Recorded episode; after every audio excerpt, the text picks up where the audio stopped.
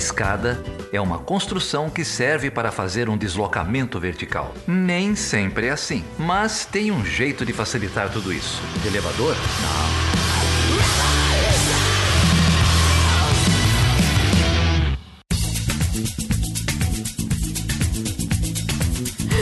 Sejam bem-vindas e bem-vindos a mais um episódio do Estando a Escada. Aqui é a Débora Prado. Eu sou a Carol Pavese. Eu sou a Lara Celes. E hoje a gente bateu um papo super interessante com a Bruna Cristina Jaqueto Pereira. Ela é doutora em sociologia, mestre em sociologia também pela UNB e formada em relações internacionais pela Unesp.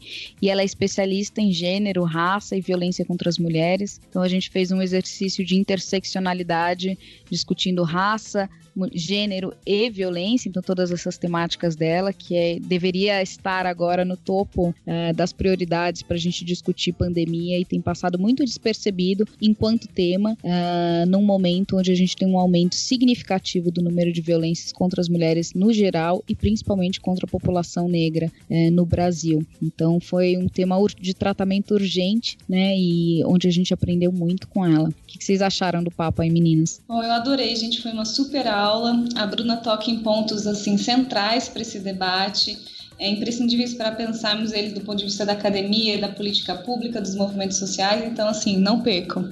Foi, foi uma aula incrível mesmo e que, que a Bruna participe mais vezes com a gente aqui para a gente aprender muito, né? Porque foi mesmo um aprendizado para mim, assim, enquanto pesquisadora também, né? E para a gente conhecer as mulheres reais, que é justamente isso que ela vai falar no programa. Então, recomendo que todas e todos escutem e aprendam com a gente.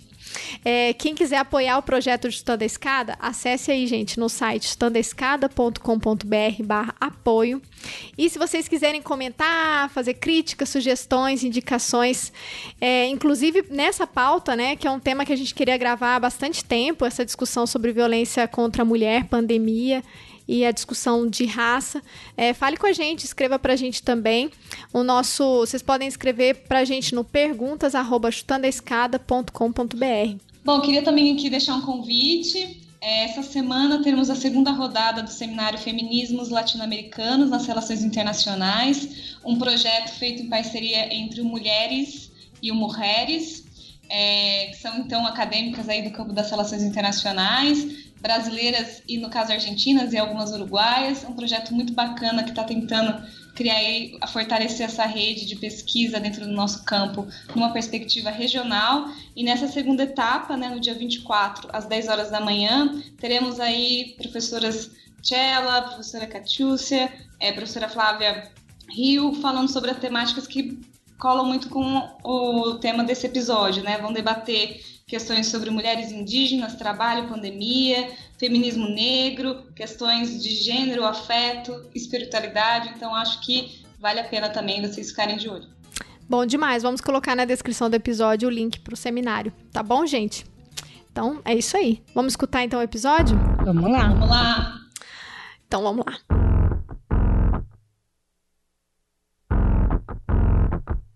Cadê meu celular? Eu vou ligar pro 80. Vou entregar teu nome e explicar meu endereço. Aqui você não entra mais, eu digo que não te conheço. E jogo água fervendo se você se aventurar. Eu solto o cachorro e apontando pra você. Eu grito perto. Eu quero ver você pular, você correr na frente dos vizinhos. Você vai se arrepender de levantar a mão pra mim. Cadê meu celular? Eu vou ligar pro 80. Vou entregar teu nome e explicar meu endereço. Aqui você não entra mais, eu digo que não te conheço. E jogo água fervendo se você se aventurar. Eu solto o cachorro e apontando pra você, eu grito Pex. Eu quero ver você pular, você correr na frente do vizinho. Você vai se arrepender de levantar a mão pra mim. E quando o Samago chegar, o braço. Entrega teu baralho, teu bloco de pule, teu dado chumbado, põe água no bule. Quase ainda ofereço um cafezinho, cê vai se arrepender de levantar a mão pra mim.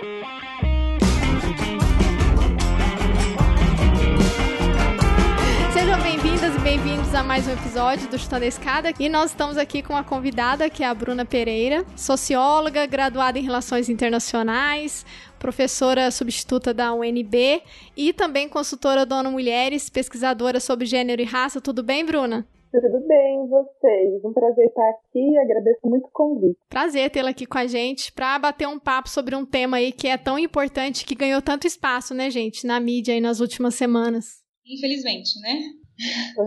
É. Um tema difícil, né, de lidar. Exato. Sim. Inclusive hoje tivemos, né, uma notícia complicada, né, vinda aí do, do da Damares com relação à violência sexual perpetrada contra aquela menina e tivemos aí mais um, mais um ponto, né, para problematizarmos o modo como esse governo vem reagindo às violências contra as mulheres, né? Sim. Reforçando, na verdade, né, as violências institucionais, fragilizando ainda mais uma rede que já tinha alguns problemas. Estamos aí, muitos temas, infelizmente. E é mais um escândalo que não escandaliza, né? É esse que é, acho que é o, o, ponto também, né? Já está virando tão normal, tão a regra desse governo barbarizar e, e, e violar os direitos, né? Que ele deveria estar tá observando que, que nem choca tanto quanto deveria, né? É, e eu queria aproveitar para falar que faz, já faz um tempo que a gente quer conversar sobre violência contra as mulheres e especificamente nesse contexto de pandemia. E por isso a gente conseguiu aí trazer a Bruna, a Lara também para conversar com a gente. Eu acho que o pano de fundo da nossa conversa tem a ver com os dados também, né, que foram divulgados nas últimas semanas do Atlas da Violência, que vão indicar aí um aumento, né, um, um aumento já persistente, né, dos homicídios de mulheres negras comparados com das mulheres não negras. A gente teve também é, um, um índice bem, bem grande, né, com relação à violência contra a mulher durante a pandemia. É, que que você, você tem alguns dados para trazer para gente, Bruna? O que, que você poderia contribuir aí para falar sobre essa questão que, que é difícil, mas que eu acho que no contexto agora da pandemia ficou um pouco. É, assim, um pouco invisibilizado, assim, não um pouco, né? Ficou bastante invisibilizado, né? Porque as mulheres tiveram muita dificuldade também para buscar é, é a, a, delegacia e registrar os, os, casos de violência, a gente já tem uma subnotificação.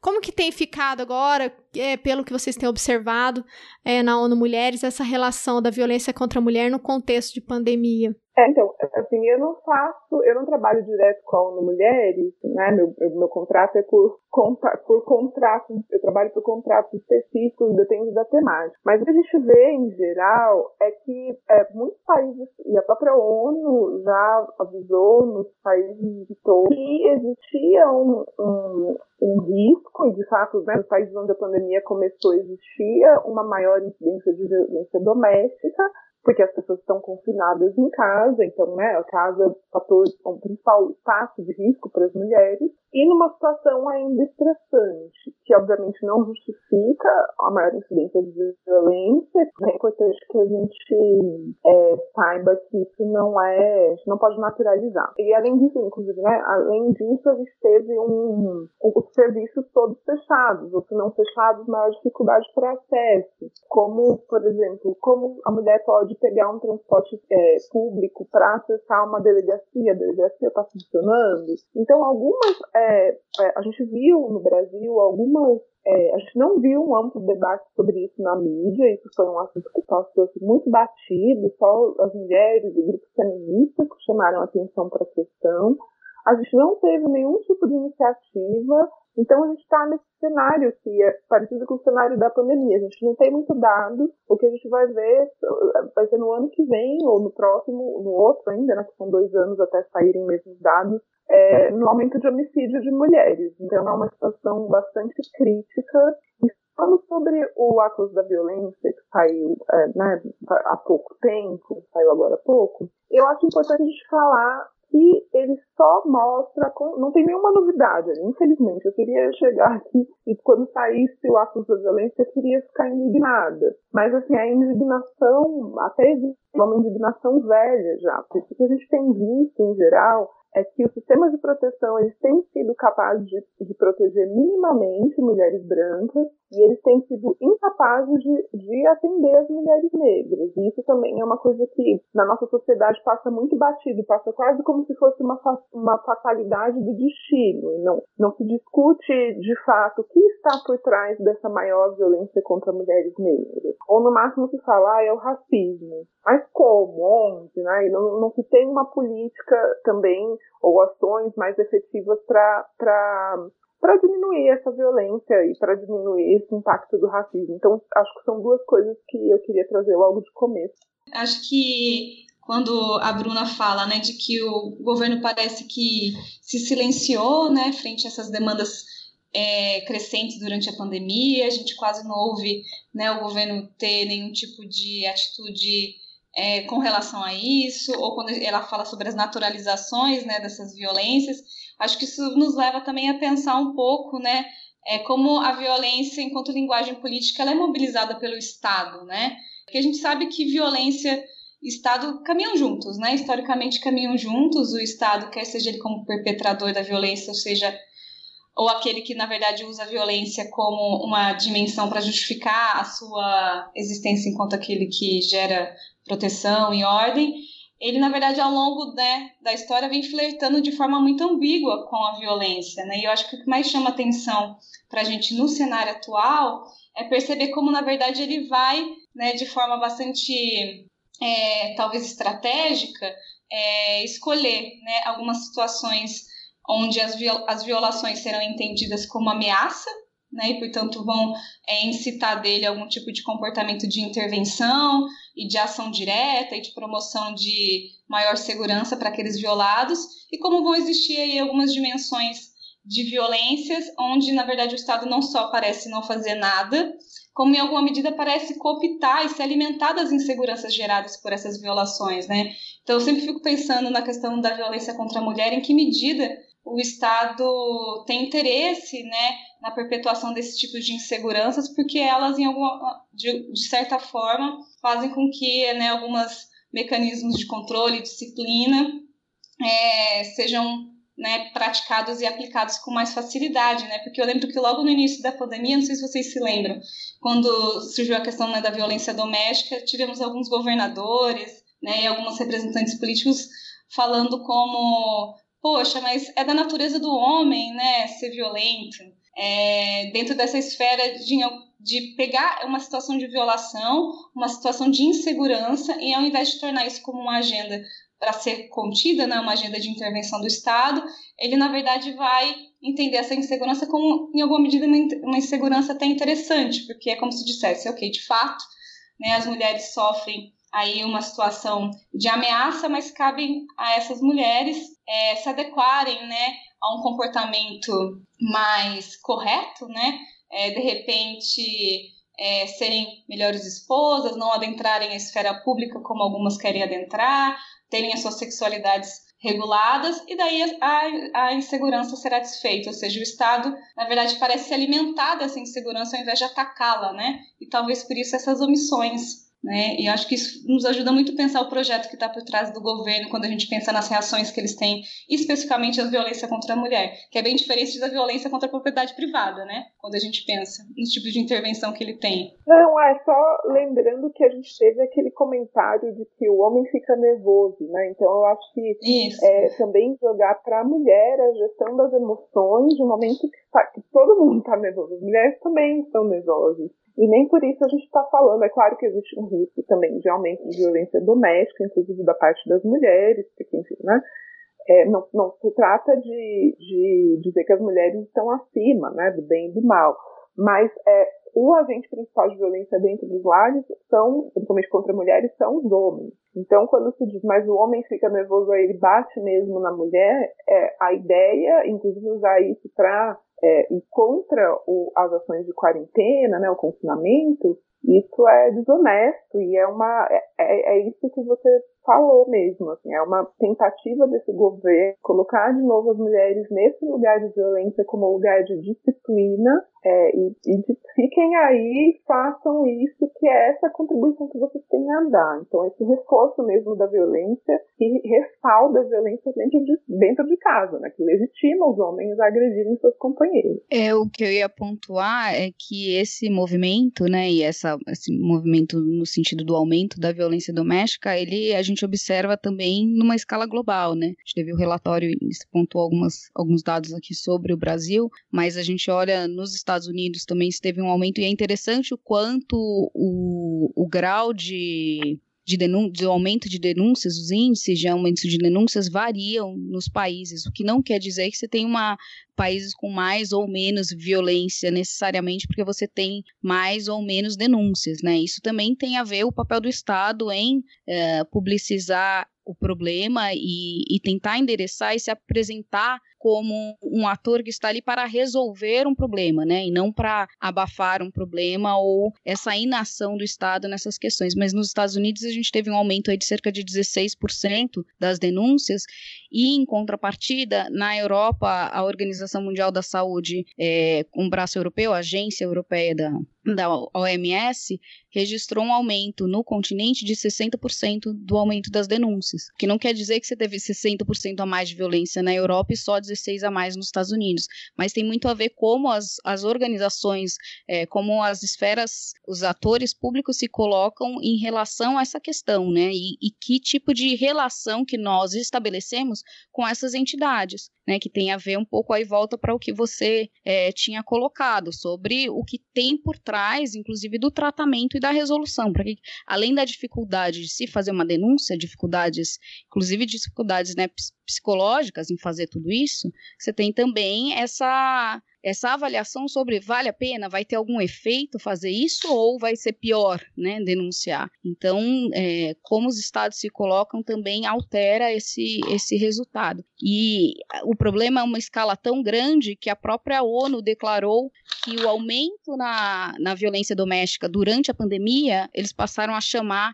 de pandemia é, das sombras né? Então, Shadow Pandemic, é, que é justamente para isso. A gente tem uma outra pandemia paralela que está se desenvolvendo, que é o aumento da violência doméstica. E essa se desenvolve de uma forma muito silenciosa, dolorosa e sem é, a atenção que merecia ter. E não tem vacina, né, para se tratar, a não ser que seja é, questionar essa misoginia que é endossada pelo Estado, né? Então é um problema muito profundo, né? Sim, eu acho que é, tem outro ponto que é muito importante da gente reforçar, é que como, com todo o resto da pandemia, o Brasil teve tempo, mais tempo do que outros países para se preparar. Então, é, quando a pandemia chegou mesmo no Brasil, a gente já tinha esse informe da ONU é, dizendo é, para os países se prepararem, que, tinha, que era esperado um aumento de violência doméstica, a gente já tinha, já estava vendo o que estava acontecendo na Europa, esse aumento de denúncias já tinha sido registrado. Então, e o que o governo fez, o governo lançou um aplicativo, nem sei se muitas pessoas sabem disso, eu sei que eu escrevi um artigo sobre isso, é, que, é, que é o mesmo que, enfim, direciona para o Ligue 180, mas o Ligue 180, ele não, não é a mesma coisa que você ligar para a polícia, por exemplo. Então, assim, que teve pouquíssima publicidade no lançamento desse aplicativo. Então, assim, qual que é? Também o, o aumento de denúncia tem a ver com as condições das mulheres para denunciar. Então, se só tem um telefone e você está tancado na casa com o seu agressor, é um pouco mais difícil. Se você não tem, por exemplo, um aplicativo, como tem aplicativos, é, por exemplo, de iniciativa da, da, do, dos movimentos feministas, que apagam, por exemplo, as mensagens depois para o agressor não poder pegar o celular e ver que a mulher fez a denúncia. Isso é muito importante de ser pensado. E a outra questão é tem a ver com essa também é condições de cada mulher ou de diferentes grupos de mulheres para acionar ajuda. Então, por exemplo, eu falei com uma conhecida que trabalha no Observatório de Favelas logo no começo da pandemia e a preocupação era justamente como a gente pode fazer, porque assim, numa situação em que a gente vê ali, testemunha uma violência acontecendo, a única recomendação que a gente tem é chamar a polícia. Como que a gente faz isso? Uma mulher que mora numa favela, a polícia ali é um fator de violência adicional. Ela não vai chamar a polícia e a polícia nem entra quando ela chama. Então, como a gente faz é, nessas. Quais são as estratégias disponíveis quando não se pode contar com o Estado? Então, eu acho que também tem isso, assim, que grupos, todas as mulheres ficaram é, sujeitas a, a, a, um maior risco de violência doméstica durante o período da pandemia. Mas a capacidade de enfrentar essa violência ela é muito diferente. Aí eu devolvo a pergunta: quando a gente pode contar com o Estado? A gente pode acrescentar mais uma, né, Carol? É, o que fazer quando não se pode com, contar com o Estado, ou quando o Estado, na verdade, está contra, né? Não é nem que ele está apenas se omitindo, né? Na verdade, quando o Estado também é um ator ativo, né, dessa violação. Sim, e, e eu acho que é importante sim a gente fazer essa diferença, porque é óbvio que o Estado ele é falho para todas as mulheres, mas algumas mulheres ainda conseguem acessar algum tipo de serviço. Não é à toa que depois né, de, tipo, de tanto tempo de políticas para as mulheres, agora que toda uma política pública está sendo desmontada, mas a gente viu uma queda na mortalidade das mulheres, na, no, na, no, nos homicídios de mulheres brancas. Então, assim, por mais que a polícia não proteja efetivamente nenhum grupo de mulher, algumas mulheres ainda, ou por outros recursos, recursos ou por algum tipo de ideia de quais mulheres são dignas de ser protegidas pela polícia, conseguem. A gente tem processo de Lei Maria da Penha, inclusive, que a lei é aplicada. A questão é que grupos estão mais sujeitos a essa, a essa omissão do Estado ou então a essa violação agravada do Estado, que é essa mulher que chama a polícia porque ela está sofrendo violência doméstica e aí, eu não sei, ela corre risco do filho dela ser assassinado. Ou, ou a polícia nem vai, porque aquele território a polícia não entra. Então eu acho que tem sim, a gente, é diferente se eu chamasse a polícia aqui no plano piloto, Brasília, que é uma área nobre, que poderia nem vir, mas é, enfim, a gente teria outro tipo de intervenção, talvez até das, das outras pessoas. E de uma mulher que não tem nenhuma opção e ainda vai ser é, adicionalmente culpada como se ela merecesse, enfim, ser violentada pelo Estado também. Porque a mulher negra da periferia, a diferença é que muitas vezes ela não tem nem dinheiro para pagar o ônibus para ir para a delegacia. Ela nem consegue, ela né? Vai, que assim, é, e outra coisa, e quando ela vai, muitas vezes, você tem, essas pessoas já têm um tipo de experiência com a polícia, que também não é boa, que é de violência, então muitas vezes nem vão, porque a polícia é vista como, como uma violadora e não como algum tipo de, como capaz de oferecer algum tipo de proteção. E a gente tem um atendimento que é sim falho, mas que tem, pelo menos você não precisa explicar que a ameaça configura, né, entra dentro da Lei Maria da Penha, nas delegacias especializadas. E aqui em Brasília, por exemplo, também no DEF, tem uma que fica no plano piloto, que é inacessível para muitas mulheres da periferia. Até porque é caro chegar aqui, é caro, é muito tempo, não tem com quem deixar criança. Tendo que E algumas fecham no final de semana, né? Também tem isso. Fecham no final de semana, fecham no final de semana, fecham, funciona em horário comercial. Então, assim, mesmo o serviço sendo falho, ele existe. Você, assim, não estou falando que você foi protegida, mas você conseguiu pelo menos virar uma estatística. Mulher negra vira estatística geralmente ou quando é presa ou quando é assassinada. Então, assim, eu não estou dizendo que funciona para as mulheres brancas. Eu estou dizendo que funciona menos ainda para as mulheres negras, porque por causa desse padrão de violação do, do Estado contra pessoas negras em geral.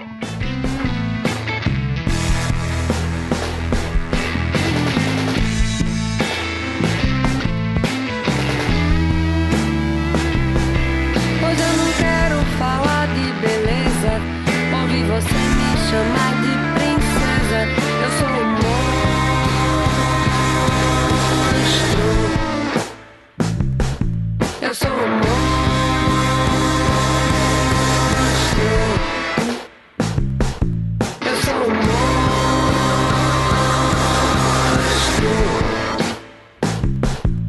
Monstro. Eu sou um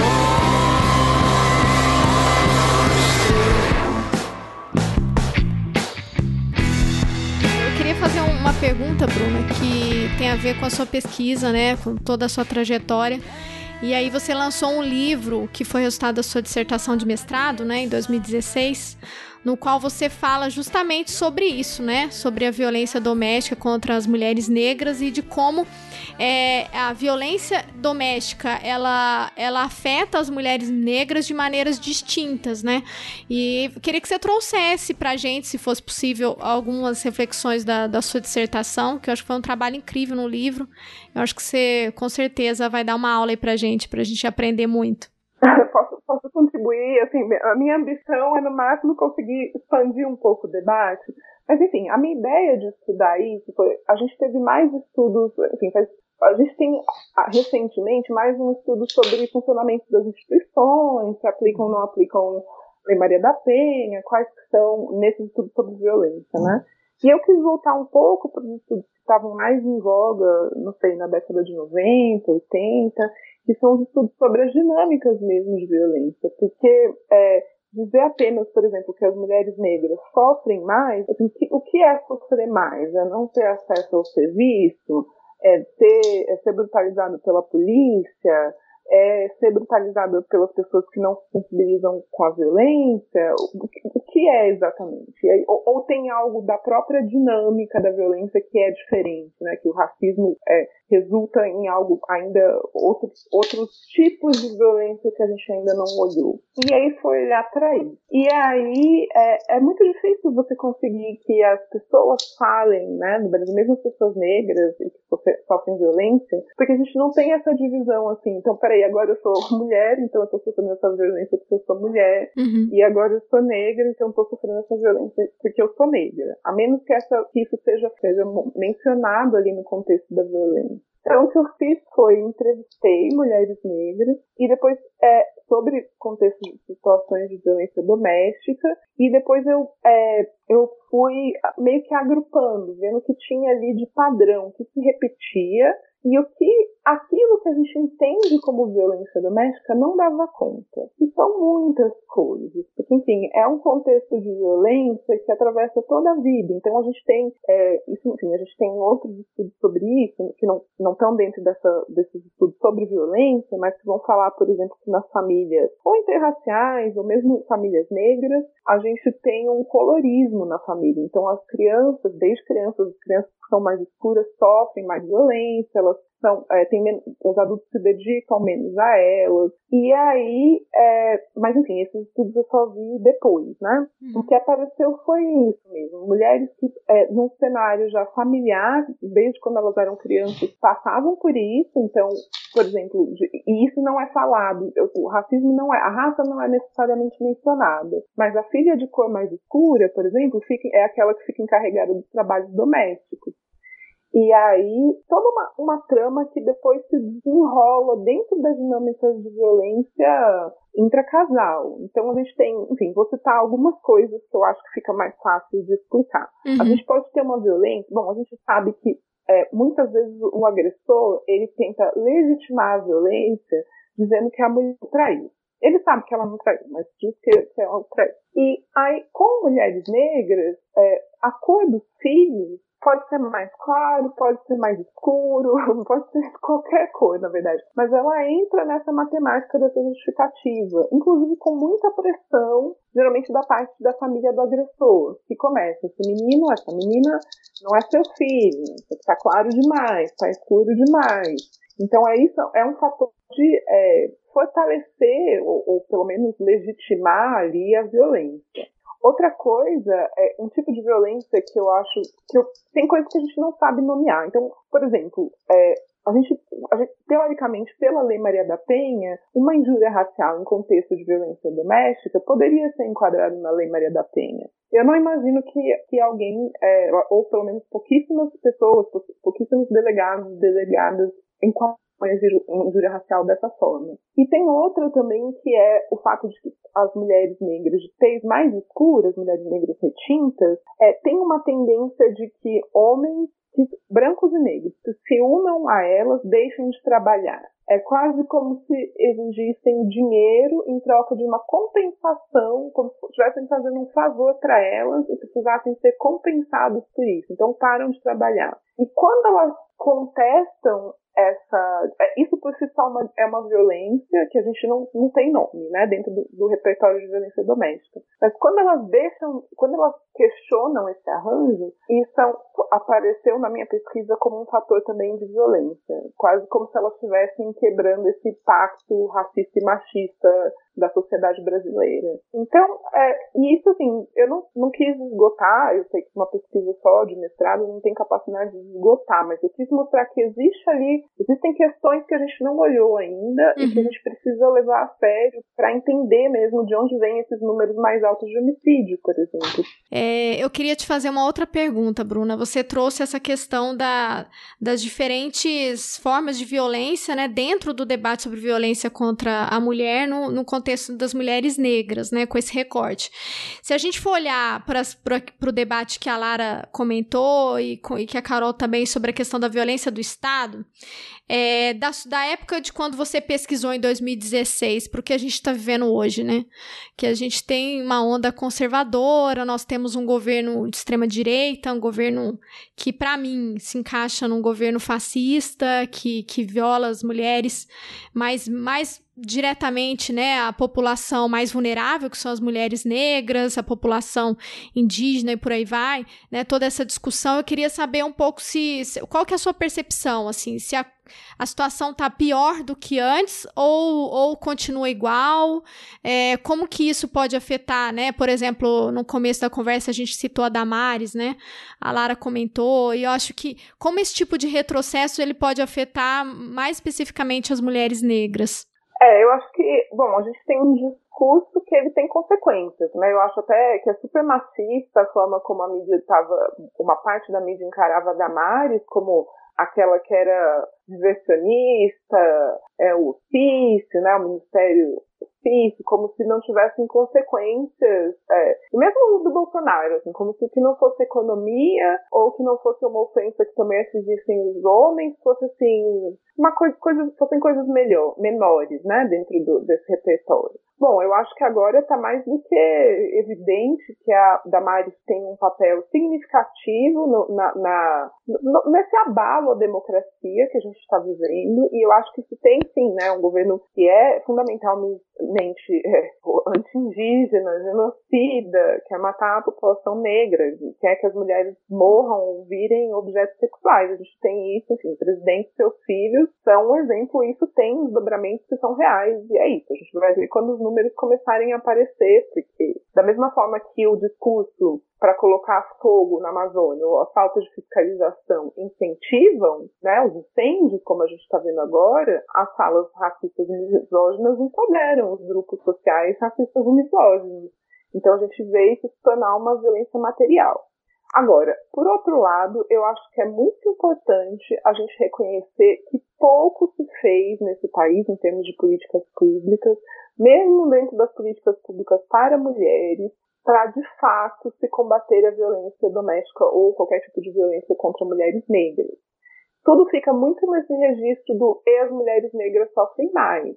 Uhum. É, a ponto, enfim, isso já foi até reconhecido por ministras, né, em falas mais ou menos oficiais, que poderiam ter, precisariam ter feito mais pelas mulheres negras. Então, eu acho que a gente precisa reconhecer que a qualidade da democracia para as mulheres negras e para as pessoas negras no Brasil, ela sempre foi inferior. Esse status de subcidadania, a gente vive dois Brasis, né? A gente vive, enfim, isso ministros do governo Lula admitiam. A gente vive um Brasil que é comparável à Europa em termos de índices sociais, que, que é formado esmagadoramente é, por pessoas brancas, e a gente vive um país que é pobre, independente do governo, inclusive, porque a gente viu desde os governos do PT, inclusive, o aumento da violência policial contra a população negra, sem que isso tiver, sem que medidas é, eficientes tivessem sido levadas a cabo. Então eu acho que esse é um problema que se agrava agora, mas eu acho que é muito importante a gente ver uma continuidade histórica, que a gente,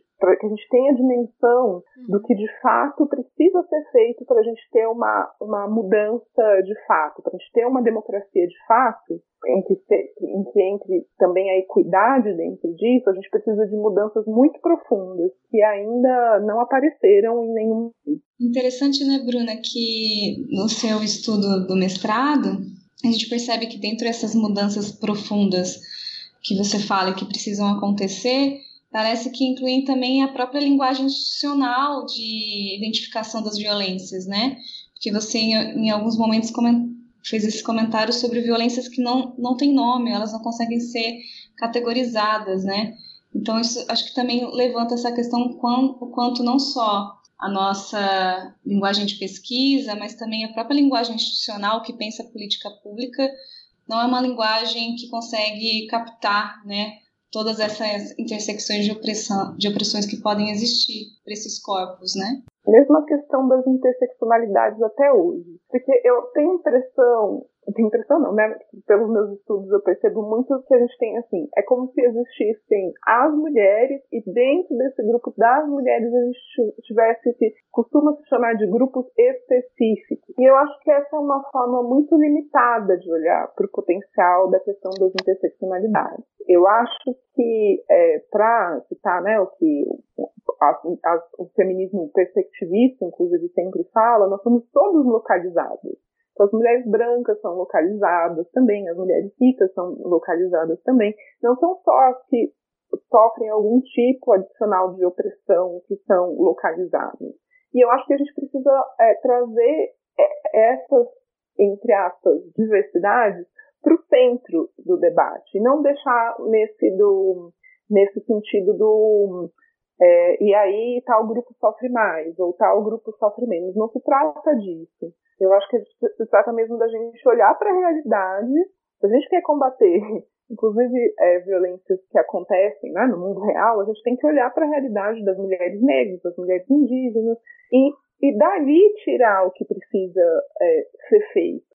Eu acho que a gente precisa, então, superar essa ideia da mulher, que existe uma mulher universal e a gente se direciona primeiro a ela e depois a gente traz os penduricários das, entre aspas, diversas, das, entre aspas, que sofrem mais. Eu acho que a gente precisa trazer, é, olhar para o real e desse real fazer teorias, no caso, né, nas universidades, e também fazer políticas públicas, porque só assim a gente vai conseguir fazer políticas públicas que atendam problemas reais de mulheres reais e não com essa ideia de, de recorte, de existe a mulher universal e aí a gente vai colocar um recorte aqui, um recorte ali, porque isso, de fato, inclusive a gente tem que pensar que as mulheres negras são a maior, e proporcionalmente o maior, é o maior volume, né, de uma maior população por gênero e raça no Brasil. Uhum. Então, tratar mulheres negras como um grupo, entre aspas, específico é uma uhum. forma muito limitadora e, de fato, não é suficiente para a gente combater as desigualdades nesse nível de concordo, né? Então não é nesse nível de proteção, é nesse nível de desproteção.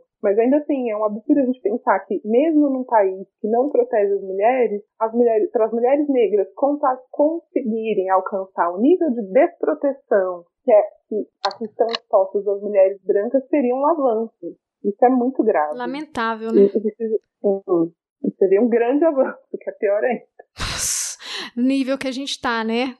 Um abismo. O indivíduo atinge a idade adulta e adquire o uso da palavra puta.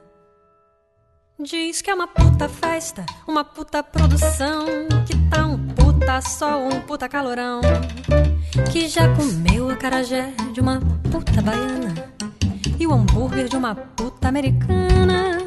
Gastou uma puta grana num hotel bacana com uma puta paulistana.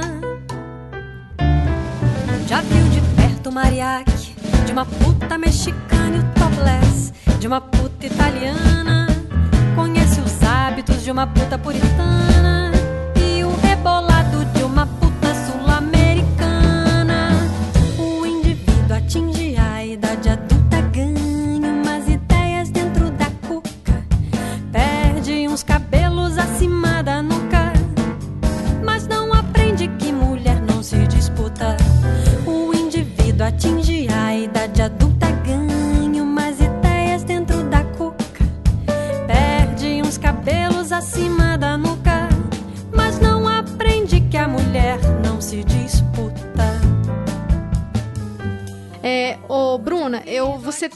questão aqui que eu achei sensacional, inclusive para a gente pensar a nossa área, né, nosso campo de estudos, assim.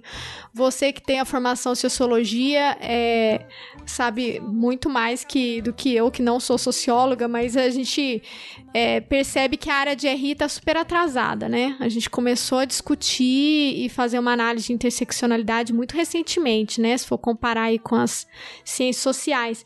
E aí eu achei muito interessante essa, esse debate que você traz a questão de olhar para o real e não para essa ideia de uma mulher universal e a partir daí trazer as, as especificidades. Porque se a gente segue esse caminho, é, a gente vai enfrentar problemas ali na resolução de, de na reflexão sobre políticas públicas, né? É, Queria que se você pudesse, né, com base na, na, pesquisa que você fez, na sua trajetória, é, tratar, trazer à luz aí pra gente alguns elementos que são bem específicos. Você já trouxe alguns, mas se você puder complementar essa reflexão, né, uh, de, das mulheres é, a partir da realidade delas e não a partir dessa ideia de uma mulher universal é, que tem agendas e que tem demandas diferentes, porque eu acho que, que o raciocínio, o, o, caminho deveria ser esse mesmo, né? Ao invés da gente começar a pensar ah, violência contra a mulher e depois trazer as especificidades, porque na verdade não é uma especificidade, né? Pois é, não, não, assim, é isso, todo mundo, todos os grupos, eu prefiro ver assim, todos os grupos têm especificidade. Se você pegar os homens brancos têm especificidade, porque eles não representam também todos os homens. E eu acho que quando a gente tem essa ideia, a gente parte dessa ideia de a mulher, então quais são os tipos de violência contra a mulher, a gente sempre vai ter um grupo de referência. E esse grupo sempre vai ser o grupo que está menos vulnerável, ou que tem algum tipo de privilégio dentro da sociedade. No Brasil são as mulheres brancas, mas isso funciona, enfim, numa escala global, né? A gente tem na Europa, a gente vai, a gente vai deixar de lado as imigrantes, na América Latina e Caribe inteiro, a gente vai deixar de lado também as pessoas negras e as pessoas indígenas e as mulheres rurais é, na Europa, inclusive, as pessoas Roma, né, as mulheres Roma. Então, sempre, a gente tem todas as, as, nossas sociedades são atravessadas por desigualdades estruturais e por, por opressões a grupos diferentes, mulheres deficientes. A gente precisa trazer esses grupos que estão mais vulnerabilizados para o centro do debate. Porque quando a gente conseguir combater efetivamente a violência contra mulheres negras, indígenas, é, migrantes, é, deficientes rurais, a gente vai ter alcançado as outras mulheres também. A gente vai ter alcançado as mulheres brancas, as mulheres de classe média e alta, porque não tem como o sistema funcionar para os grupos mais vulneráveis e deixar de lado as mulheres que têm alguma uma condição um pouco melhor na sociedade. Então, eu, eu parto do princípio que, mesmo para políticas públicas, a gente tem que partir dali, de onde está mais vulnerável, porque aí a gente consegue alcançar todas. Então, se a gente vai pensar é, política de enfrentamento à violência doméstica, ao aumento da violência doméstica, durante a pandemia, a gente tem que começar pensando nas favelas, porque uhum. ali vão estar questões é, que, de, por exemplo, o empobrecimento, agora a gente tem né, a redução do auxílio emergencial, a gente tem possibilidade de confinamento em casa, a gente tem possibilidade de entrar a polícia. Então, como se pensa uma política pública nesse cenário? Se a gente conseguir fazer funcionar nesse cenário, a gente faz funcionar até em Marte.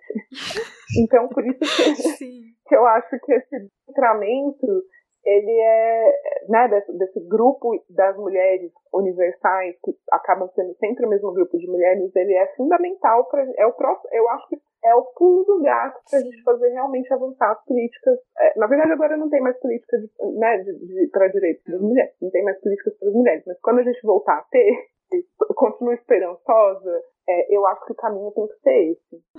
Nossa, eu tô pensando tanto no que você tá colocando. Achei incrível. Né? Porque assim, é, quando a gente vai, vai pensar. É uma questão tão complexa, né? A gente pontuou um pouco a questão do Estado, você trouxe algumas questões referentes é, às relações sociais, às relações de identidade, né? Como elas são formadas, aos pesos que se dá, e aí você trouxe essa questão até que é, é bem controversa mesmo da, da discussão de raça do colorismo, né? É, mas assim, você trouxe várias variáveis que são que mostram o grau de complexidade de se discutir políticas públicas e de não só políticas públicas, mas de como a gente endereça a questão da violência doméstica, né? Porque vai ter essa relação é, das esferas privadas, essas relações uh, familiares, desses vínculos, nessas né? relações sociais que a gente vai atribuindo, que tem tudo a ver com uh, o papel que a gente e a valorização ou a desvalorização da mulher na sociedade, né? Que é o que a gente vê bastante agora e o quanto isso se reflete desde uma relação ali é, de mãe e filha filho, de pai e filha, até uma relação de Estado, né? Então isso se reproduz em todas as as escalas sociais, né? Isso que você trouxe também é muito importante. Enquanto a gente, por outro lado, enquanto a gente não resolver, ou se a gente resolve a questão de violência doméstica, ou se a gente tem uma política efetiva para endereçar isso, como você trouxe, principalmente nas regiões de periferia, né, com esses grupos mais vulneráveis, uh, a gente resolve não só uma questão de, de misoginia na sociedade, mas você também resolve outros problemas sociais muito importantes, né? Porque a gente precisa lembrar que as mulheres são 43% dos chefes de família no uhum. Brasil e a maioria dessas mulheres são essas mulheres na periferia, né? Então, assim, a mulher da periferia, ela é economicamente mais importante na sua família do que uma mulher de classe média, classe média alta, estatisticamente. Né? Então também tem toda uma. É, isso puxa você é, empoderar e dar cidadania a essa mulher, você desencadeia também uma série de resoluções para vários outros problemas que a gente tem, né? principalmente nesse, dentre esses grupos. Então, acho que é, é, é um elemento fundamental e que não acaba, né, que o, o, objetivo dele pode ser de, assim, numa visão mais curta, resolver a violência, mas se você resolve essa violência doméstica contra as mulheres e ainda mais é essas mulheres que têm esse papel tão importante na sociedade, né, e nesses grupos, você também resolve várias outras questões, né? Então, é, acho que é uma uma agenda estratégica e que não deveria ser confinada a se pensar só direito das mulheres, né? E ter esse tratamento tão marginal, porque você corrige uma série de desigualdades na sociedade quando você uh, empodera uma mulher e dá, e, de, e dá a cidadania que ela tem direito, né? Sim, e, e, eu acho que ainda mais no Brasil, porque é isso, é um grupo majoritário de mulheres negras. Claro. Então, quando a gente fala de é, política, quando a gente traz, eu acho que esse é o grande poder da ideia, do conceito, né, do paradigma, como algumas autoras dizem, de, de, de interseccionalidade. É a ideia de que as mulheres não são só, é, é, não estão apenas submetidas à opressão de gênero. Então, se a gente considerar só gênero, no caso do Brasil, a gente vai deixar pelo menos mais da metade da população feminina de fora, ou pelo menos uma parte de fora. Então, se a gente tiver políticas, vamos supor que sejam muitíssimo efetivas, políticas de gênero, a gente vai, de combate, né, desigualdade de gênero, de violência baseada em gênero, a gente vai atender uma parte das mulheres, mas vai, vai ter um grupo de mulheres que vai continuar sofrendo violência. E essa violência vai continuar tá misturada com gênero. Então, a gente não com a violência de gênero combatendo somente violência de gênero. A gente tem que pensar, por isso que eu falo, a gente tem que partir das mulheres reais, porque a mulher real, negra, de periferia, ela é pobre, ela é, é, é, negra e ela é mulher, tudo ao mesmo tempo. Então a gente tem que pensar a partir da realidade dela para a política pública e não o contrário, porque senão a gente fica sempre tentando espremer esses grupos mais vulneráveis no marco teórico ou no marco institucional. E aí realmente não vai. Então por isso que eu acho que a gente tem que mudar radicalmente a nossa forma de olhar para a realidade e aí a partir disso pensar soluções. Não, gente, eu estou aqui ó, só ouvindo e aprendendo muito e pensando também enquanto é, essa discussão impacta na nossa nosso papel também como professoras, né? É, enfim, enquanto parte de pessoas que trabalham dentro do campo da educação e que fazem pesquisas e como esse, essa capacidade de olhar irmos para o mundo, né? Uhum. Ela é essencial né, também no nosso trabalho hoje, numa um, uma crítica que precisamos fazer também, né? É, ao modo como muitas vezes a gente se organiza, né, do ponto de vista acadêmico e esse diálogo direto com as políticas públicas, né? É... Infelizmente, eu acho que esse é um ganho que o feminismo, é, os movimentos de mulheres, eles, inclusive, na verdade, mais um ganho, né? Que eles trazem, inclusive, para o campo da pesquisa, né? Para o campo da academia, né? Que é reforçar não só esse debate transversal do pensamento, mas esse diálogo direto com aquilo que é vivencial, né? Porque o feminismo ele é vivencial, né? Ele fala de um campo da experiência e o campo da experiência precisa chegar também aí para dentro das salas de aula, né? Sim, exato. E inclusive isso precisa chegar, precisa chegar às variadas experiências de mulheres negras também, porque é isso. Tem a mulher negra lésbica, tem a mulher negra de classe média, Tem mulher negra de classe alta, que são pouquíssimas, mas tem algumas, né? E eu acho que também é, uma coisa que eu insisto muito é a gente reconhecer nessas, nessas multiplicidades de mulheres negras também, né? Não, não existe a mulher negra, a mulher indígena, a mulher deficiente. Claro que no nível de políticas públicas a gente tem que ser capaz de condensar tudo isso, né, numa, numa identidade, digamos assim. Enfim, tem esse debate todo aí na ciência política, eu não vou entrar tanto nisso. Mas, é, mas dentro disso, eu acho que é muito importante a gente reconhecer, é, a gente descentralizar esse, essas sujeitas do feminismo. E eu acho que, enfim, né, não só no campo da academia, como também da política pública porque eu acho que isso abre portas para a gente colocar perguntas que não foram feitas ou oferecer outras respostas a, a perguntas que já foram colocadas também. Outra coisa que eu acho bastante interessante da gente é, comentar é que existe toda uma, digamos assim, tecnologia social. As mulheres negras também, enfim, é claro que eu não quero relativizar de forma alguma uma desproteção estatal ou violência estatal mas as mulheres negras têm se organizado ao longo brasileira para tentar, pelo menos, minimizar esses tipos de violência. Né? Então, por exemplo, é, como eu disse, falei com essa amiga do Observatório de Favelas, nós pensamos que seria legal fazer um cards para informar no, no, pelo WhatsApp, e aí ela passou, disse que chegou até, receberam mensagem até de mulheres da Baixada Fluminense, sabe? Então, o, WhatsApp, o que, a gente pensou? A gente pensou, o que, que funciona em qualquer lugar? O WhatsApp. Então, o WhatsApp é o melhor meio de fazer campanhas, por exemplo, em linguagens acessíveis, com cards, não é aquela coisa chata que só gente acadêmica vai ler. Então, o que uhum. fazer? Ou é, se você está sendo é, sofrendo algum tipo de violência, deixa algum tipo de. combinar algum tipo de recado, deixa, sei lá, um pano branco amarrado na porta. É, uhum. eu acho que essas tecnologias, elas não substituem o Estado, o Estado tem o dever e a obrigação de proteger as mulheres, mas quando não dá para esperar pelo Estado é, porque o, o, risco é a morte, acho que as mulheres negras tiveram e ainda desenvolvem muitos tipos de tecnologia que podem servir, inclusive, de, de ponto de partida para políticas públicas. A gente tem muitos grupos de mulheres negras, é, muitos grupos organizados, muitos grupos nas periferias tentando fazer frente a esse momento também, enfrentar as dificuldades. E é claro, é isso, novamente, isso não, não quero relativizar sofrimento e opressão, mas eu acho que sim é uma forma da gente pensar, porque, enfim, nem se inventar a roda, né?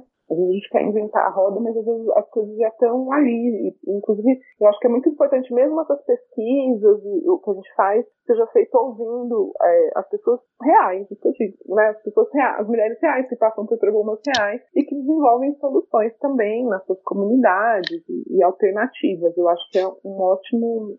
É que a gente precisa também olhar para isso de uma forma mais séria. Não, Bruno, é, eu concordo com você e eu acho assim que não é relativizar a opressão, não. Eu acho que é trazer trazer mesmo o que, que a realidade mostra, né?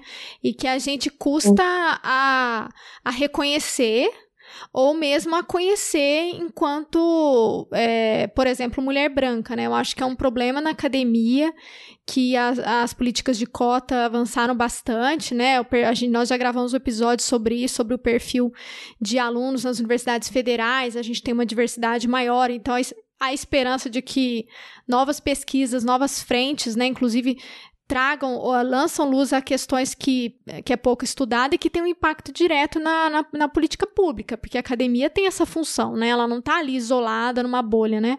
Aquilo que a gente reflete, ela vai e é aquela coisa que você, que a Lara comentou, né? A gente nomear também, né? A gente nomeia opressões que, que você levantou aqui, coisas que eu tô só eu tô aprendendo agora, assim, que a gente não, não conhecia. Pelo menos eu, assim, foi lendo seu trabalho. E aí só para que eu queria para gente, é, só para contextualizar, né, essa questão de que é uma realidade, né? Nessa mesma semana agora que passou, saiu uma reportagem do PNAD que mostra que as mulheres e a população negra estão os, entre os mais vulneráveis a passar fome no Brasil agora, mais ainda no contexto da pandemia, né? Então, é aquilo que a gente estava conversando, não é só violência é, de gênero, né? Você tem uma violência que vai impactar as mulheres, a população negra e que, e que, é uma, e que, e que afeta muito mais do que a violência doméstica, né? Então, enfim, a reportagem vai falando sobre a questão da segurança alimentar, que já é um problema grave, mas que agora na pandemia vai ficar muito pior, né? Então, é uma questão também importante, né, pra gente trazer.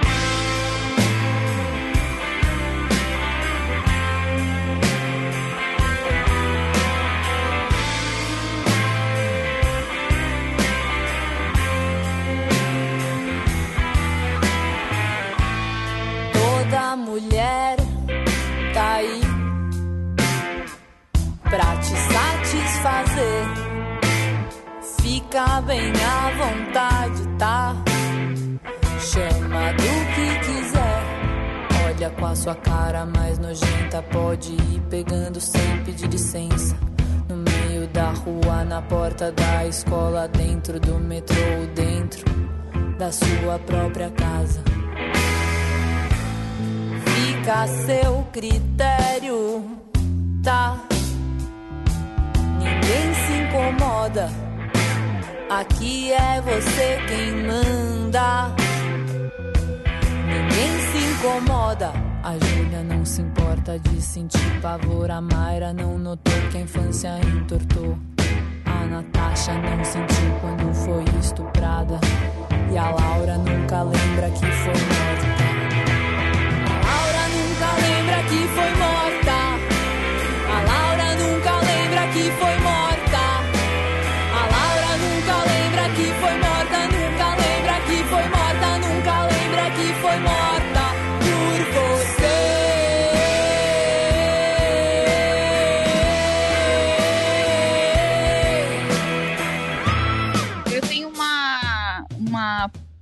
provocação que, que me ocorreu agora, mas é, quando a gente faz essas discussões ou quando a gente olha até é, pensa soluções de políticas públicas, né? Ou quando a gente questiona por que, que há tanta violência e essa dificuldade que se tem uh, de se encontrar um apoio, mas eu acho que também o debate ele é sempre pensando em que como como instrumentalizar e como capacitar a mulher e as instituições a ter como recorrer quando o problema já ocorreu. Né? Então, assim, é, quando a gente discute você ter, de repente, delegacias é, preparadas, delegacias bem abertas, você ter casas de acolhimento, você ter, às vezes, por exemplo, uma, um recurso financeiro que você pode é, apoiar essa mulher com algum recurso para ela poder sair da casa dela, porque também tem muitas vezes isso, né? Se a mulher não tem condições econômicas, ela não consegue, e aí ela, essa violência também se perpetua, então tem uma série de outras desigualdades que vão é, potencializando os impactos de uma violência doméstica na mulher, mas é, as discussões nunca focam, e as políticas públicas ou as soluções que se apresentam nunca vão na raiz do problema, que é o homem né? Que é por como você faz, além de ter que, óbvio, criar essas condições uma vez que o problema acontece, mas assim, como que você vai lá na raiz do problema e faz com que a gente construa uma sociedade onde os homens não recorram a essa violência, onde essa violência não seja legitimada e onde a gente crie pessoas é, humanas e não animais que vão descontar a sua frustração com a humanidade numa mulher, né? Então, assim, é, todas essas, essas soluções que às vezes são levantadas, eu acho que todas não, mas muitas delas pecam por não ir na raiz do problema e não envolver o homem. A gente continua isolando o homem do problema, né? Fala, olha, enquanto a gente não consegue lidar com vocês, o que, que a gente pode fazer então para se proteger, né? Como o Estado pode nos amparar, como o Estado pode nos proteger, como as mulheres podem ter instrumentos para isso, mas a gente não endereça a raiz do problema. Né? E aí a gente continua, de certa forma, permitindo é, que essa que essa violência ela possa se desengatilhar. A gente só vai ter um final diferente para a história, de preferência um final mais feliz, né? Mas a história ela continua se repetindo, né? O ato continua ocorrendo, é, assim como se a gente pensar outros tipos de, de violências, né? E aí vocês trouxeram o caso é, no início da, da Maris em relação à menina que foi estuprada, mas é isso, né? Assim, a gente vai continuar tendo esse tipo de violência se a gente não endereçar o problema, porque aí os homens continuam intocados. Em todo esse debate, os homens continuam intocados, né? E era isso que eu estava pensando agora. Porque aí a gente Concordo. volta a cair nessa questão de que a mulher, a mulher que é culpada, entendeu? De uma certa forma, você faz isso. Você pode não ser culpada, mas quem vai ter que fazer alguma coisa e resolver esse problema é você, né? Aí você tem as instituições, você recorre e tal, mas assim, agora você vai ter que resolver. E o problema não deveria existir. Eu acho que a questão é essa, né? Como evitar que esse problema exista? Sim, eu acho que a principal ferramenta a gente vê todos os dias sobre ameaça, não só no Brasil, né? Na América Latina toda também, acho que a gente pode dizer que em várias partes do mundo, que é a educação é, de gênero nas escolas, e que tem sido chamada aí de ideologia de gênero, enfim, todos os absurdos. E educação sexual reprodutiva, porque inclusive muitas vezes é, são nas aulas de educação sexual e reprodutiva que se aprende, por exemplo, ou que é, seria um espaço para se falar sobre consentimento nas relações sexuais, que a gente sabe que é um problema gigantesco, é, que a gente poderia, inclusive, é, trazer novos modelos de masculinidade, porque eu acho que não dá para contar só que isso vai acontecer dentro de casa, e isso que talvez é de longo prazo. Acho que a gente tem que pensar essas duas temporalidades. O que, que a gente pode fazer? O que, o que é necessário fazer para cessar a violência imediatamente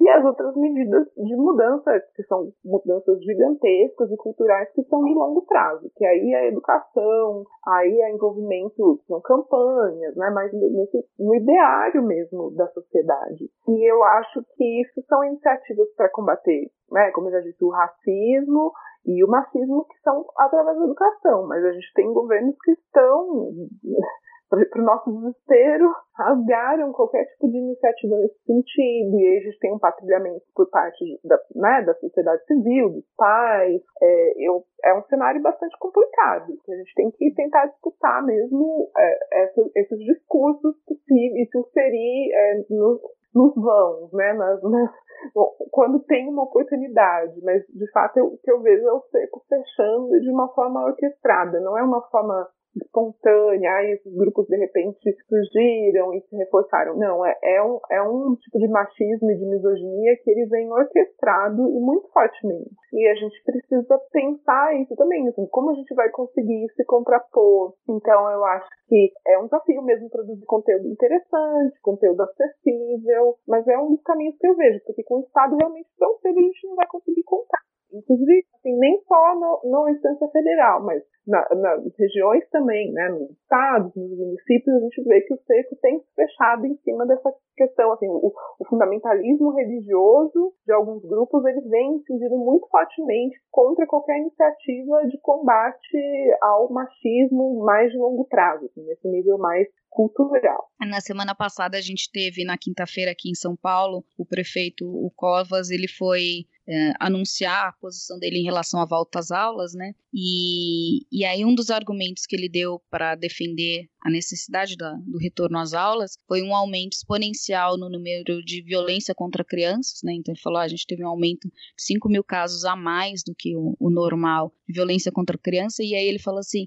e um aumento também muito grande de gravidez precoce. E eu parei e fiquei tentando pensar o que, que ele estava querendo se, é, se referir quando ele falava de crianças em idade escolar com gravidez precoce, né? E aí eu pensei, hum, será que isso não é estupro, né, o nome? E, e, a dificuldade que as pessoas têm, né, e que os políticos têm a dar nome aos bois e, e colocar publicamente a questão, né? Tá tão polêmico hoje a gente falar de estupro de vulneráveis, de estupro em geral, mas de estupro de vulneráveis, que aí agora o nome politicamente aceito virou gravidez precoce, né? É, que numa pandemia você vai imaginar onde acontece. As crianças estão confinadas em casa com a família, né? Ah, então, que tipo de gravidez ele estava se referindo? Então, realmente é, é bem complicado e é isso, né? Acho que a gente tem que fazer, trabalhar nas duas frontes, né? Realmente, pensar numa solução de curto prazo onde você tenha quem recorrer e que seja eficiente, né? E também fazer essa, essa discussão mais profunda de educação, né? e, e, e formar outro tipo de indivíduo, porque senão é, a gente vai continuar tentando enxugar gelo, né? Isso, e, e, aproveitando esse gancho do que você falou sobre covas, também foi um jeito é, de ser, uma forma de se eximir mesmo, né? Porque claro. a, a, ONU recomendou que os serviços de saúde sexual e reprodutiva fossem mantidos durante a pandemia como serviços essenciais. E a gente sabe que não, isso não aconteceu no Brasil. Então é uma forma também de privatizar, como enfim, já foi levantado aqui, de falar que a culpa é da mulher. Então são as meninas que estão em casa, que estão transando e que estão fazendo filho. Não é, não são os serviços de saúde sexual e reprodutiva que pararam de atender as meninas, as meninas não, as meninas e os meninos, né? Mas, é, uhum. então, também é mais uma forma de omissão é, nisso, de não se responsabilizar por um serviço que deveria ser ofertado, que é um direito e que está sendo suprimido sem nenhum tipo de contestação. Acho que foi a única coisa que foi suprimida nessa pandemia, né? Porque a gente não tem, a gente não está tendo políticas públicas de fato para conter a pandemia, mas ela tem servido de, de como desculpa para fechar isso e negar vários direitos das mulheres. Exatamente, a gente tem inclusive visto esse debate sobre como o período da pandemia serviu para um conjunto de retrocessos com relação a direitos sexuais reprodutivos, né? É, a gente teve no início da pandemia o fechamento de hospitais em São Paulo e Curitiba, né, daqueles especializados, sobretudo para tratar mulheres em situação de aborto legal. É, e tivemos também alguns casos é, nos Estados Unidos, né, de tentativas de usar esse momento né, de suspensão dos serviços para fazer retrocessos legais com relação a esses direitos. Então, como novamente, né, é, não só estamos vivendo um, um, período em si difícil, mas um período onde a, a vulnerabilidade, ao invés de ser protegida, ela é na verdade, escancarada e, e utilizada para criar mais precariedade. Né? E o que acentua as desigualdades, né? Porque uma mulher com, com certos recursos econômicos, a gente sabe que no Brasil, se não tiver a clínica pública, ela vai numa clínica particular e faz seu aborto mesmo assim, né? Então, isso acentua também as desigualdades nessa, no acesso. Aliás, o, o direito é negado a todas, mas algumas conseguem encontrar alternativas de de fazer valer a sua dignidade, né, e seu direito de escolha, quando outras às vezes tentam recorrer de forma mais precária. E aí a gente entra naquela discussão sobre, né, o aborto no Brasil. Então acho que isso também é, acentua tudo isso, né, que a gente está pontuando sobre as diferentes mulheres, né? Sim, e também, assim, quem depende de, de, do serviço de saúde público para ter acesso ao serviço de saúde sexual reprodutiva, então, contraceptivos, camisinhas, as mulheres de classe média e alta podem comprar isso, podem, inclusive, ter informações, é, podem pagar uma consulta, tem convênio médico para falar com seu médico. E no cenário que a gente tem, inclusive, né, a gente está discutindo a volta da fome ao Brasil, é uma coisa muito grave. Contraceptivo, camisinha, vão ficar em segundo plano. Então, assim, e, né, a gente vai criar. E essas mulheres também vão continuar fazendo aborto, vão ser abortos cada vez mais precários, a gente sabe que vão continuar, né? A gente já tem estudos que mostram isso. E aí vão ser as condições mais horrorosas possíveis e sendo revitimizadas nesses serviços de saúde já precarizados. Então a gente vive mesmo esse agravamento, que é sempre para todas, mas como isso incide é, em cada grupo de mulheres, realmente vai ser muito diferente e os efeitos são muito amplificados por esse cenário de pobreza, de fome, de aumento de violência policial. E se a gente pensar no Rio de Janeiro, que a gente precisou de uma ordem judicial para não ter é, entrar, né, operações policiais durante a pandemia e que a gente estava ali matando, a polícia estava ali matando criança a rodo. Então, assim, até a prioridade da, das mulheres que estão naqueles territórios, nesses territórios empobrecidos, perseguidos pela violência, elas também acabam sendo outras. Então, por exemplo, a questão, uma coisa que eu gosto de discutir, e aí, é, enfim, eu escrevi um artigo com essa mesma amiga, que é a Aline Maia, que é uma pessoa também que estudou já segurança pública, uma mulher negra também, acadêmica, e a gente, é, é, a gente tem pensado nisso, assim, quais são as formas também de violência que afetam mulheres negras que não estão inscritas no mapa da violência de gênero. Então, por exemplo, são as consequências para essas mulheres que são que têm seus filhos assassinados, depois elas são perseguidas pelo Estado. Isso é muito sério. A gente não vê, por exemplo, a violência policial como uma questão de violência de gênero. Tem impactos que são gendrificados, tem impactos que são impactos para as mulheres, porque os, os homens são assassinados, as mulheres buscam por justiça e nessa, nessa luta delas por justiça, elas são perseguidas também pelo Estado. Então, é, enfim, eu acho. E, e aí a gente vem, né, de novo, o contexto da pandemia chega e escancara isso. Então, quais são os problemas que diferentes tipos de mulheres estão tendo durante a pandemia? Alguns são os mesmos, e, e durante esse, o avanço do conservadorismo. Alguns são os mesmos, e, mas vão ser amplificados de formas diferentes para diferentes grupos de mulheres. Então, alguns problemas são gerais, e eles, né, para todas as mulheres, por exemplo, as mulheres confinadas em casa estão mais sujeitas à violência doméstica. Então, mas isso vai atingir diferentes grupos de mulheres de formas diferentes.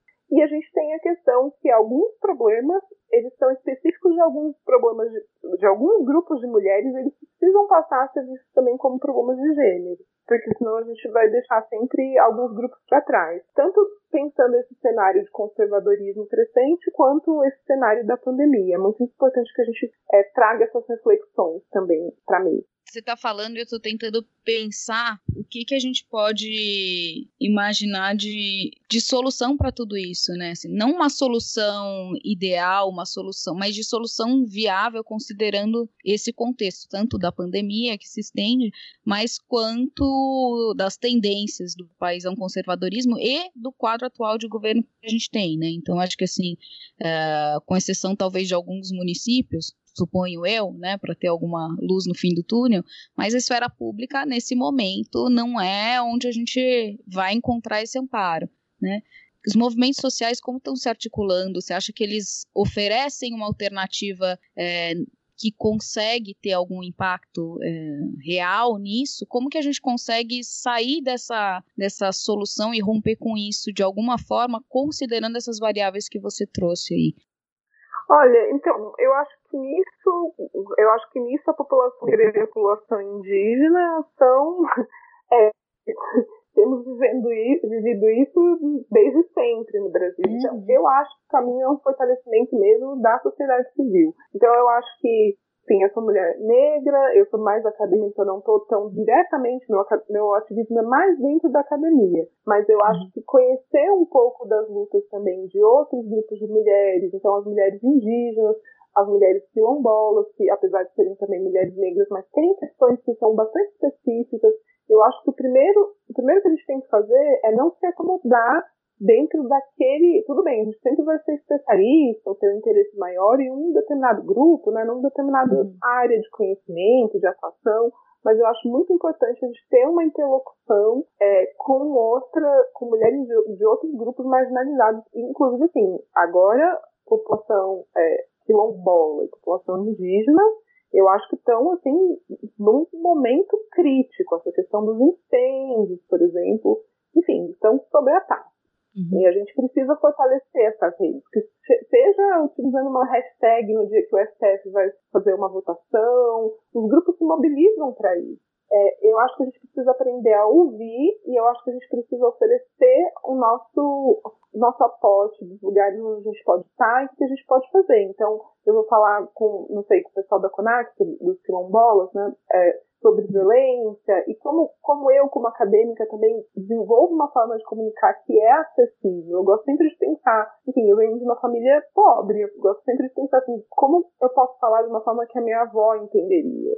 Porque se eu não, estou sendo entendida pelas mulheres negras, como que elas vão se beneficiar do tipo de conhecimento que eu estou produzindo? E outra coisa também, eu acho que é a gente se. É, é, o Brasil é um país muito autocentrado, eu entendo, né? Outro dia eu li é, várias pessoas de relações internacionais aqui, a gente sabe. Grandes países são todos autocentrados. Mas o Brasil tem esse olhar que é muito é, para a Europa e para os Estados Unidos, e, ok, eu acho que são coalizões válidas, mas eu acho que precisa fortalecer as coalizões de mulheres aqui na América Latina e nesse, pensando essa, esses, esses grupos tão diversos de mulheres que também têm problemas que são muito ligados ao contexto nacional, mas que têm questões que atravessam todo o continente, o subcontinente. E como a gente pode se fortalecer dentro disso? Porque como a gente preserva essas redes durante a gente opera nas sombras, porque é uma coisa que a gente já está tendo que se preocupar é, para a gente conseguir se fortalecer nesse pano quando é hora de, quando a gente só consegue fazer por debaixo do pano. Então essas são algumas estratégias, mas acho que a estratégia fundamental é ouvir desses grupos que sempre viveram é, é, sob fogo cerrado.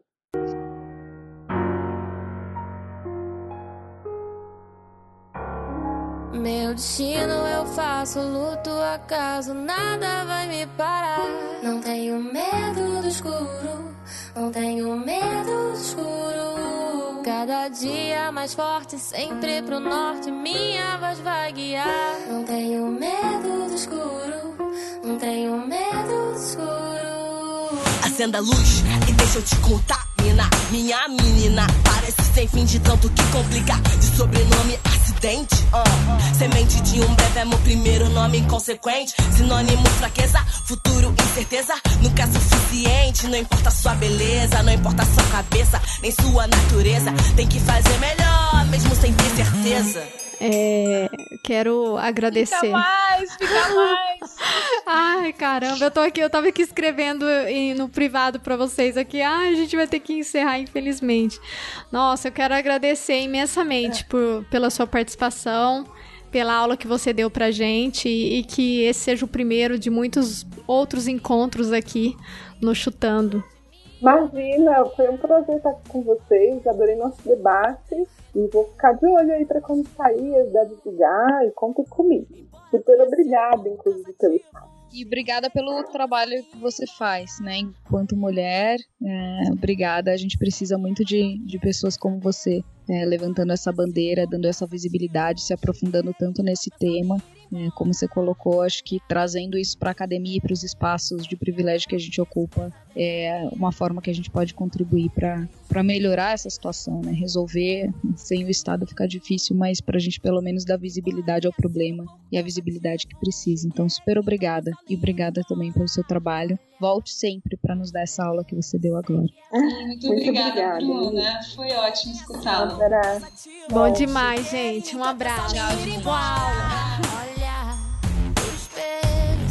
é maior que esse pesadelo. Nada vai me ah, ah, fui feita pra voar, não vem me segurar. Pode até tentar. Meu destino eu faço luto,